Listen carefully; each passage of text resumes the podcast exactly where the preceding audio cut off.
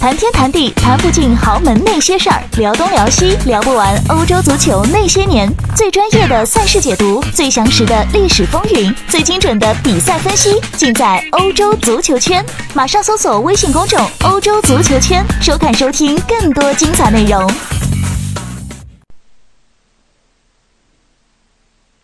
大家好，欢迎收听翻看西甲，我是吴一帆。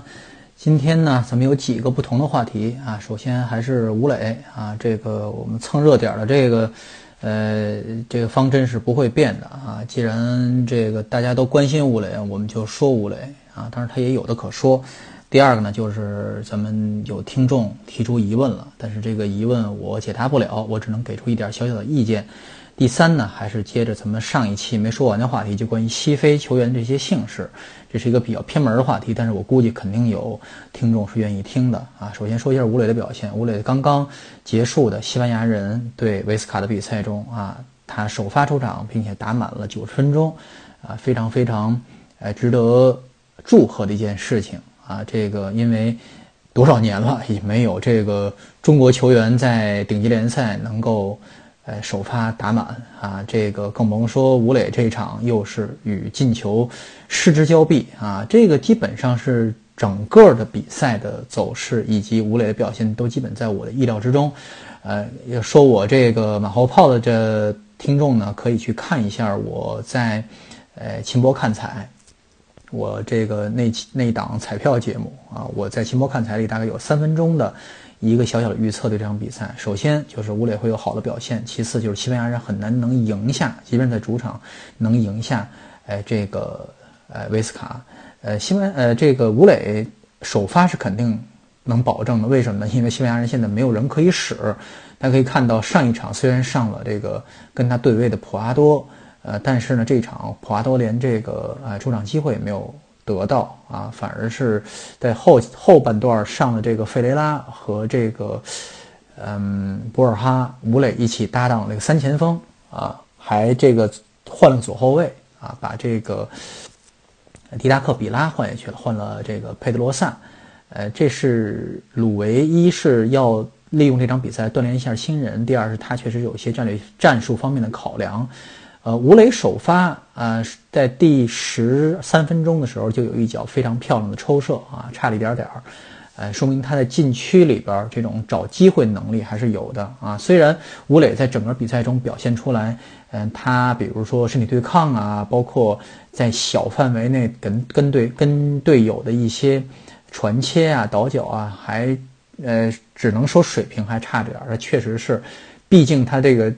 思维思考方式不像欧洲球员嘛，而且也太难为他了。呃，西西班牙人这个球队虽然不是什么强队，但是还是非常非常讲求这个哎小范围的这个这个倒脚配合的。毕竟是东部球队嘛，啊，他是加泰罗尼亚的球队，大家可以参考一下巴萨啊。虽然西班牙人跟巴萨大家印象里好像完全不在同一个档次，实际上他们同属同一区域球队。就跟我们说起南部球队啊，说起安达卢西亚球队，都会想到有比较好的这个。边锋球员啊，擅长使这个边锋球员啊，不管是呃塞维利亚、贝蒂斯还是马拉加，其实都是一样的啊，在风格上是差不多趋近的。呃，吴磊呢，这场比赛啊，最关键是下半场有几次非常非常重要的哎个人突破，其实上半场也有，就是他一对一对任何现在西甲边后卫来说，其实都不是特别哎不是特别吃亏的，而且他对付像维斯卡这种水平的这个呃。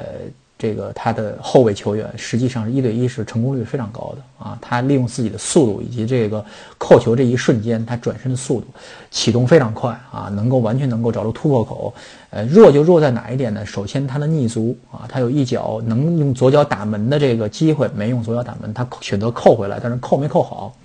在传的时候已经晚了。其次就是他的这个最后一脚传球啊，确实不是他的强项，能看出来，以及一场比赛能看出来。就是这个传关键球，就传这个 key pass，不是他的强项，呃，但是呢，就他这个突破这一下，启动突破这一下，已经是真的是一流水准了，我可以这么说。所以当他呃有一脚射门啊，这个 最后击中门柱，呃弹出来，已经是能他能做到最好的了。说句实在话，那个位置已经不太好打门了。呃，如果大家可以想象一下，如果在那个位置梅西会怎么打啊？呃，这个守门员。这个封住了这个近点，封住了这个近角，啊，吴磊选择打近角，打一个近角上角，他把球搓起来了，结果这个球没有包的太过了啊，打了门柱出来了，呃，如果是梅西该怎么处理呢？梅西可能就直接搓一个，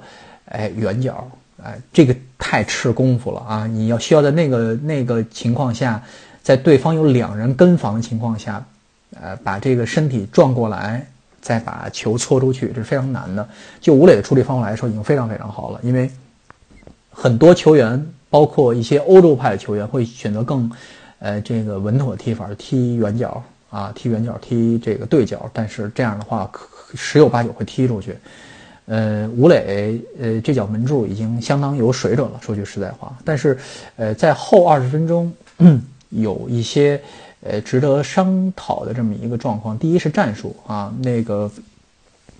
呃，西班牙人上了呃费雷拉啊，上了先是上了佩德罗萨啊，然后上了费雷拉，最后上那个塞梅多跟武磊没什么关系，这个人是右后卫，嗯，这个费雷拉上来以后把梅伦多踢下去啊，等于他跟。这个谁跟这个博尔哈打了一个双前锋啊，双中锋，吴磊的位置比较尴尬了。为什么呢？因为佩德罗萨这个年轻的左后卫，比迪达克比拉，就是他原先那个左后卫更愿意这个纵深，他纵深的这个深度更更更多一些，比较占据吴磊的拿球空间。吴磊是需要上下跑动来拉扯对方的防线的，他一会儿往里收一点儿，对方不跟他。啊，一会儿他跑过来，呃，分散对方注意力，而且他传跑找传跑那一下，让自己中场控球，来在这个纵深拿球，这是几次形成威胁的这个主要一个方式。但是这个佩德罗萨一上来，等于是把他往里压了，把吴磊的空间往里压了。结果这费雷拉一上来，吴磊更没空间了，等于只能站在人堆里，跟一般的前锋一样去抢点了。所以后二十分钟没有什么表现，这是主要原因之一。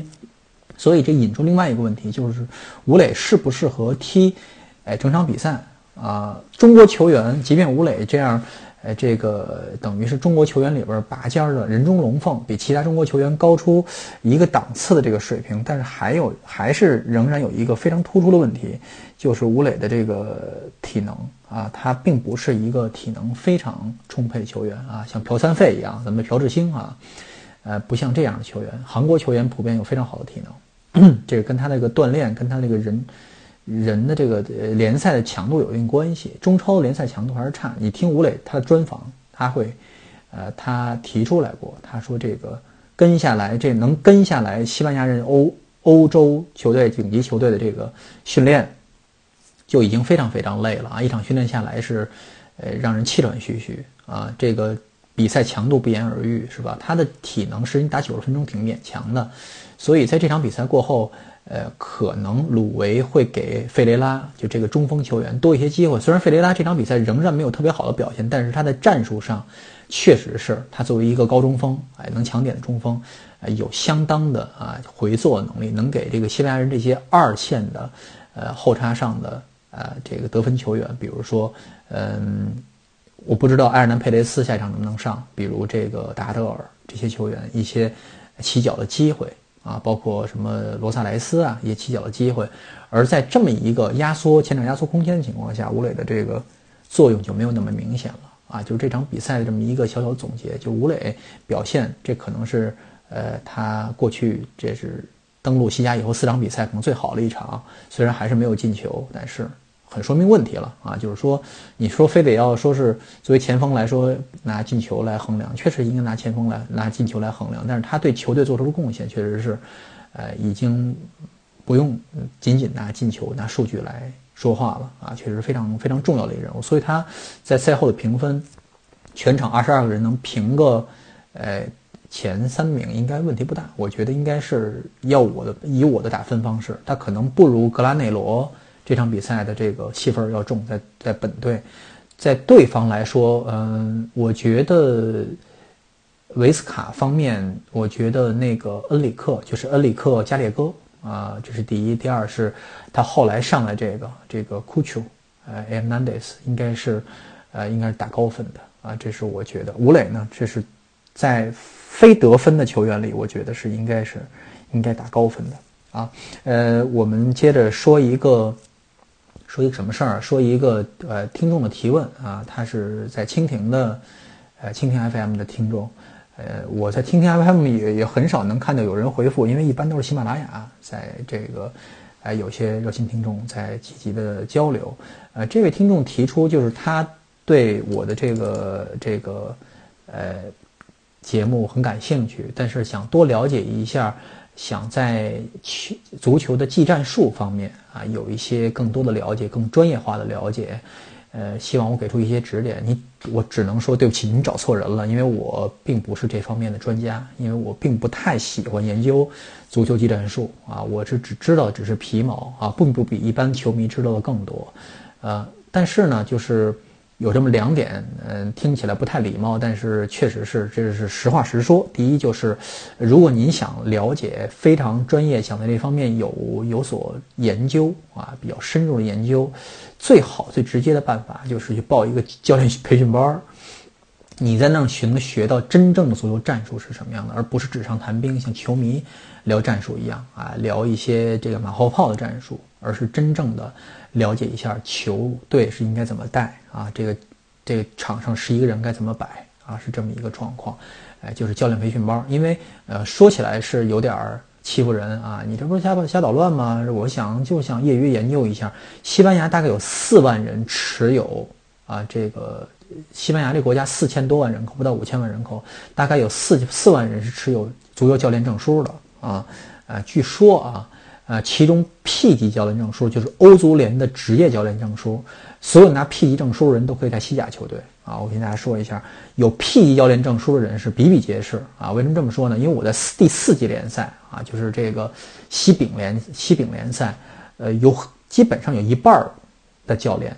都是拿 P 级证书的。大家可以想象一下，多少人的好几千口子是吧？呃，就是至少几百人啊，就这么一个状况，就是。呃，这儿你想找出真正懂球的人是非常容易的啊，因为什么呢？啊，他们去接受了这个职业教练培训啊，去听过课啊，你交钱去，呃，你说这些人真正拿证书以后，真正能不能带队呢？啊，也许没什么机会，赚不着什么钱啊，就是爱好，喜欢研究啊。如果您没有这方面的时间啊、精力啊，您又就想想，那我就粗浅想了解一下啊，看什么书呢？啊，就是去看这个前些年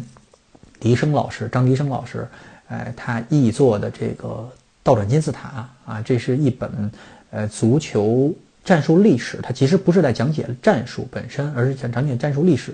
呃，足球战术的发展史啊，这么一本非常经典的著作。然后他张迪生老师给译译过来了，他也是非常，呃。对足球历史啊，对战术啊，有非常浓厚的兴趣啊。他也在我们的听众群里，我我不知道是不是在我们听众群里啊。他这个有时候也关注我们的节目啊。本来，呃，前几个月回家回在北京，本来想一起吃个饭，结果。也是因为他呃有点家务事啊，也是工作比较繁忙，我没能成行啊，也是非常感谢他，他想把他参与编教的一个《脏脸天使》送给我一本，结果最后我的家里急急忙忙也没有拿这本书，也是非常感谢他。可以通过这本书《倒转倒转金字塔》这本书，你可以稍微了解一下足球战术的发展史啊，并这本书并不全面，也不甚科学，就足球方面来说也不甚科学，但是一是一本可读性非常强的书，你可以先看看这个。啊，另外一个，呃，听听众的这个提问就是想让我讲一下东窗引援对，就是在下半赛季这些球队的一些影响，带来什么样的影响啊？这个这个问题非常非常非常专业了啊！我觉得这是对于我们，呃，新闻就是足球体育记者来说是一个非常考验人的这么一个问题。我要想回答你的问题，呃，本问题大概价值五百元。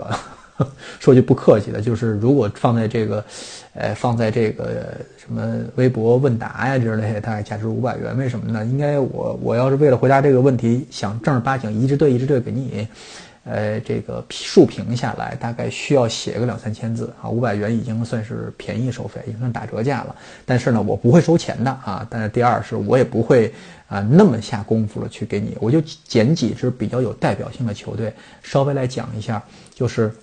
首先呢，咱们来看一下东窗带来积极正面影响球队有哪些啊？冬季引援，首先大家可以看到维斯卡啊，维斯卡啊引进了一些啊非常有实力的啊，而且是呃，他看眼光很毒的一些球员，比如他，我不明白为什么他会率先抢下来，就从埃斯特雷马杜拉抢下来这个西乙在上半场的最佳射手，这个恩里克加列戈，这个人是一个名不见经名不见经传的这么一个球员啊。埃斯特雷马杜拉这个球队等于这个赛季，呃，保级形势在西乙保级形势也非常不好，但是偏偏就冒出这么一位，哎，非常棒的射手，他的表现这一场大家可以看到啊，你这个可以去看一下这。最近几场维斯卡的比赛集锦啊，他在锋线的搅动能力是非常非常强。不光他能进球，而且他利用自己的速度、做球能力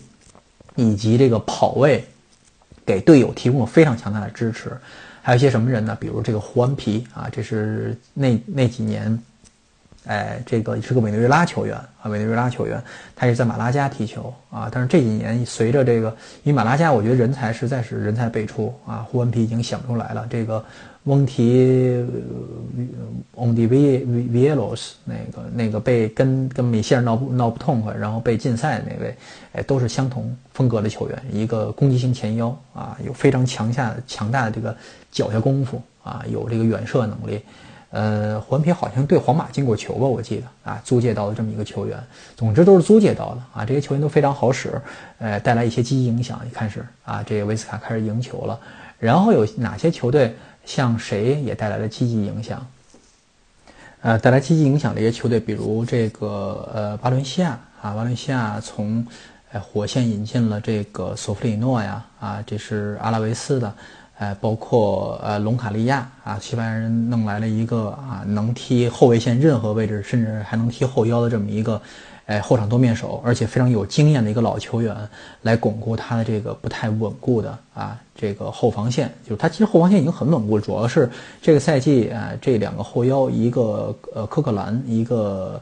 呃一个孔多比亚都不太就是好好坏坏，而且他中后卫现在有一些伤病。所以隆隆卡利亚来还是非常管用的。另外一点就是这个索弗里诺啊来了以后就能进球啊，能跟这个切里舍夫搭档的这么一个啊，改变了球队的踢法，让这个几个主力前锋在状态不好或者说是有伤病的情况下有这么一个轮换是非常重要的。啊，还有一些引援进来有效果，但是不好不坏的一个状况，比如谁呢？比如贝蒂斯啊，贝蒂斯引进了莱内斯，卖掉了塞纳夫里亚。这个莱内斯来了以后，给了不少机会。其实，呃，但是你说他真的是进了一个球，在上一场这个打欧联杯打这个，呃呃雷雷恩的时候，在最后一分钟。但是那个球说句实在话是比较，呃比较呃怎么讲啊？就是幸运的。呃，莱内斯确实展现了相当不俗的技术实力。比如说他是他是墨西哥人嘛，就是这个很很。有墨西哥球员的风格，就是脚活非常非常细，而且作为他作为一个十八岁的年轻人嘛，就是媒体啊外界给的非常，呃就是大的鼓励啊，他有好的表现，就维尼修斯一样，他有好的表现，大家会非非常鼓励他。但实际上他还是能给球队带来的支持，还是在值得评估。他有非常大的升值空间，这是肯定的。呃，包括上一场，哎，同样是被雷恩淘汰这场比赛。在最后一分钟，前场有一个拿球动作啊，他明明是可以把球传往里传，有两三个人包抄到位了，他的脚下又多带了大概这这么两三秒钟的时间，就被对方断球了，而且打进了第三个球，直接杀死比赛了。这球赖谁呀？赖他嘛，是吧？你说输球赖不赖他？输球当然不赖他，但是那个球赖谁？那球赖他是吧？当然，贝蒂斯也引进了一些比较有用的人，比如赫塞啊，赫塞，呃，是贝利斯。啊，实际上是需要这么一类球员在前场，就是内部有搅动能力，因为现在他呃这个呃队内这些球员都踢球太文雅了啊，他的中锋在中锋，呃洛伦和。呃，塞尔吉奥莱昂都没有什么，现在得分能力非常疲软的情况下，是比较依赖就是内部穿插的。但是洛切尔索这个球员虽然呃软硬呃文武皆行啊，但是你让他一个人兜着所有的这个，兜着所有的这背着所有的这个这个负担也太重了吧？呃，这个这个位置本来谁活动活动能力比较强比较合适啊？呃，一是华金，二是这个。瓜尔达多，但是这两个人实在是岁数太大了。本来莱内斯也是在这个位置能够起到作用人，但是他太年轻了，所以赫塞这么一个正值当打而且需要表现的这么一个球员就显出来了。在上一场打呃雷恩的比赛中，虽然球输了，但是呃也是比赛也是他在他下场之后啊输掉的啊。他这个整个上场比赛是非常非常显示他的水平，只不过他还是需要有一定的呃水平回复，因为哎。他实在是太久不踢主力了啊，在巴黎耗费了好几年的青春，呃，还有一些引援也坏了的啊，这个引援也坏，当然引援不好不坏的，现在还包括西班牙人。哎，正确引援算是吴磊吧，吴磊现在顶过大用了，是吧？嗯，不能说是顶梁柱，但是确实是非常关键的战术棋子，丰富整个球队的打法。但是你说那两个人，一个是费雷拉啊，现在还没有非常明显的啊出场就能有有用的这么一个迹象，上来以后可能干干脏活啊。另外一个这场上场的塞梅多，哎，所有人看他不是落井下石，也不是说这个事情。大家都复读机，真的是踢得不好啊！真的是踢得不好。这个他一触球，那感觉就不像西甲球员，所以这个球员可能是买坏了啊！这么一个球员，从本菲卡租了这么一个球员，可能买坏了啊，上了上了当了。还有这个引援引坏了的这个球队谁？塞尔塔。塞尔塔在这个东窗引进的几名球员全部都是废柴啊！这是基本上可以干干定干官定论的。引来了一个中后卫，他从英超。引来这个中后卫赫特啊，在第一场比赛刚出场就吃了红牌。然后这个同样是刚刚引来的阿尔及利亚的这个国脚，这个博德布斯啊，也是第一场比赛啊，处子秀在塞尔塔就吃了红牌啊，等于是连着吃两个红牌。呃，塞尔塔呃现在掉到降级区附近了啊，这个有点保级有点问题。呃，问突出问题在哪儿？就是他还是不求实用性路线。啊，他还是想保证一点儿，比如说，这个球员在未来能升值啊，至少能不贬值啊，啊，有一定的这个贩卖贩卖的这个可能性。呃，这个跟他引来这个前巴列卡诺的这个经理米尼亚夫米尼亚姆弗雷斯有一定关系。这个人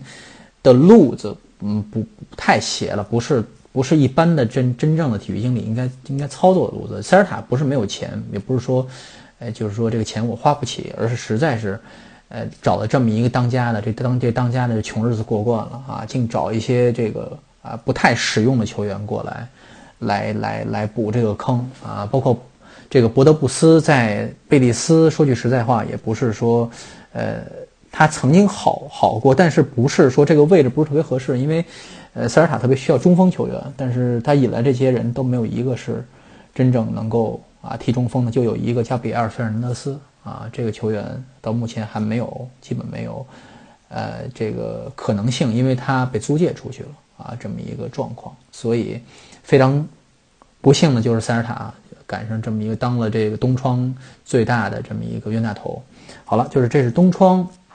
对，哎，这个下半赛季一些球队的影响，找了几个比较典型的例子，呃，最后咱们再扯两句这个。哎，扯两句这个关于西非的一些姓氏。嗯，昨天说到那天说到了博阿滕啊，举了几个例子啊，基本可以确定这博阿滕是加纳，因为这些姓氏我真是闲得够呛。哎，一个一个在西在维基百科上，还在还在网页上，包括都查到一些姓名专门的这个起源网站了啊，专门还兴致勃勃的查了半天西非姓氏。啊，还有什么呢？大家可以想到的一些西非姓氏，特别。特别那什么的，登贝莱啊，登贝莱实际上是一个，哎，很典型的西非形式。现在为什么我想说这个事情，就是因为那一场巴萨打里昂，场上有两个登贝莱啊，哎，这个登贝莱也叫穆萨登贝莱，跟刚刚转回到中超那个叫一样的名字，只不过他那个名字穆萨是一个 S，那个是俩啊，这个是俩 S，那个是一个 S 啊，这是叫穆萨登贝莱。然后这个巴萨这个登贝莱的名字叫做奥斯曼登贝莱。大家一听这个名字，哦，应该是一个跟跟这个穆斯林有关、伊斯兰教有关的名字。对，就是这个姓氏，呃，基本上是源于马里，源于马里和塞内加尔啊这么一个穆斯林的名字，穆斯林的姓氏，所以他搭的名字基本都是穆斯林名字，穆萨呀、奥斯曼啊啊，你像这个。穆这都都什么穆罕默德呀，不是这种名字啊？它起源于马里，这个姓氏啊，马里是最早的啊，以这个立足于呃伊斯兰的这么一个帝国啊，大家可以玩文文明文明的是可以知道啊，这个曼沙穆萨啊，这个是马里的帝国，呃，包括马里帝国前马里帝国的一些领地，比如塞内加尔，比如科特迪瓦啊，这是一个很典型的啊，就当地的一些姓氏啊。另外还有什么姓氏？大家知道西非的姓氏科内，大家还记得吗？这个科内这个姓氏啊，以前有一个在塞维利亚踢球的一个球员叫科内，后来他还去了这个莱万特吧，我记得是莱万特。呃，叫科内的球员在一阵儿有一阵儿是挺多的啊。这个姓氏呃是来自于科特迪瓦啊，有一部分塞内加尔球员是姓这个科内这个姓氏。呃，还有什么呢？凯塔哦，对，凯塔，凯塔啊，大家熟悉的这个塞杜凯塔。啊，是这个，呃，马里球员啊，是个马里球员，啊，他在中超华夏幸福吧，还是在哪儿踢了，踢了一年多吧，大概是前巴萨球员，这是，啊，现在，呃，现在这个叫凯塔的球员里边，估价最高的是这个叫做凯塔巴尔德的球员，啊，应该是在利物浦吧，还是在哪儿？英超哪个球队踢球？我因为不了解英超，他是塞内加尔人。还有一个叫纳比凯尔、纳比凯塔的，这个球员是几内亚人。这几个国家其实都挨着，在西非都挨着啊。马里、塞内加尔、几内亚这个区，这几个说明凯塔是，呃，在几国边界、在几国分布区都有的这么一个姓氏，是一个比较普遍的姓氏。至于至至于它属于哪一个族，咱们就不知道了。还有哪些？呃，姓氏是比较典型的塞内加尔姓氏啊。原来塞内加尔队曾经打入在世界杯还是蛮风生水起的。叫这些姓氏的其实哎特别多啊，就是叫这个名字，怎么叫叫这个名字的吧？其实特别多。哎，一听都是塞内加尔人，谁呢？迪乌夫啊，迪奥普啊，莱万特那个帕佩迪奥普是吧？卡马拉，还有什么呀？西塞啊，这些都是很典型的塞内加尔的这个姓氏。啊，就是一听就塞内加人，大家可有可能问说那几个西非足球强国为什么没有重姓了？这我就不知道了。你去问那些这个对西非姓氏真正有研究的人吧，比如说像尼日利亚呀，什么恩科科呀，像什么喀麦隆啊，你这些人的名字为什么姓氏很少有重的？我查了一下，确实是很少有重的。松哥奥啊，啊是吧？哎，这个埃托奥啊，这都是。啊，喀麦隆人是吧？啊，尼日利亚啊，这这这这这就很奇怪，就他们很少有虫子，可能跟他们的一些部族啊，呃，历史有一定关系。这再具体的我也不了解，我只是把其他这些，呃，西非，呃，这个这个比较常见的啊，有名球员的这些姓氏总结出来：博阿滕啊，登贝莱、科内、凯塔啊，迪奥普、迪乌夫、卡马拉和西塞啊，这些球员。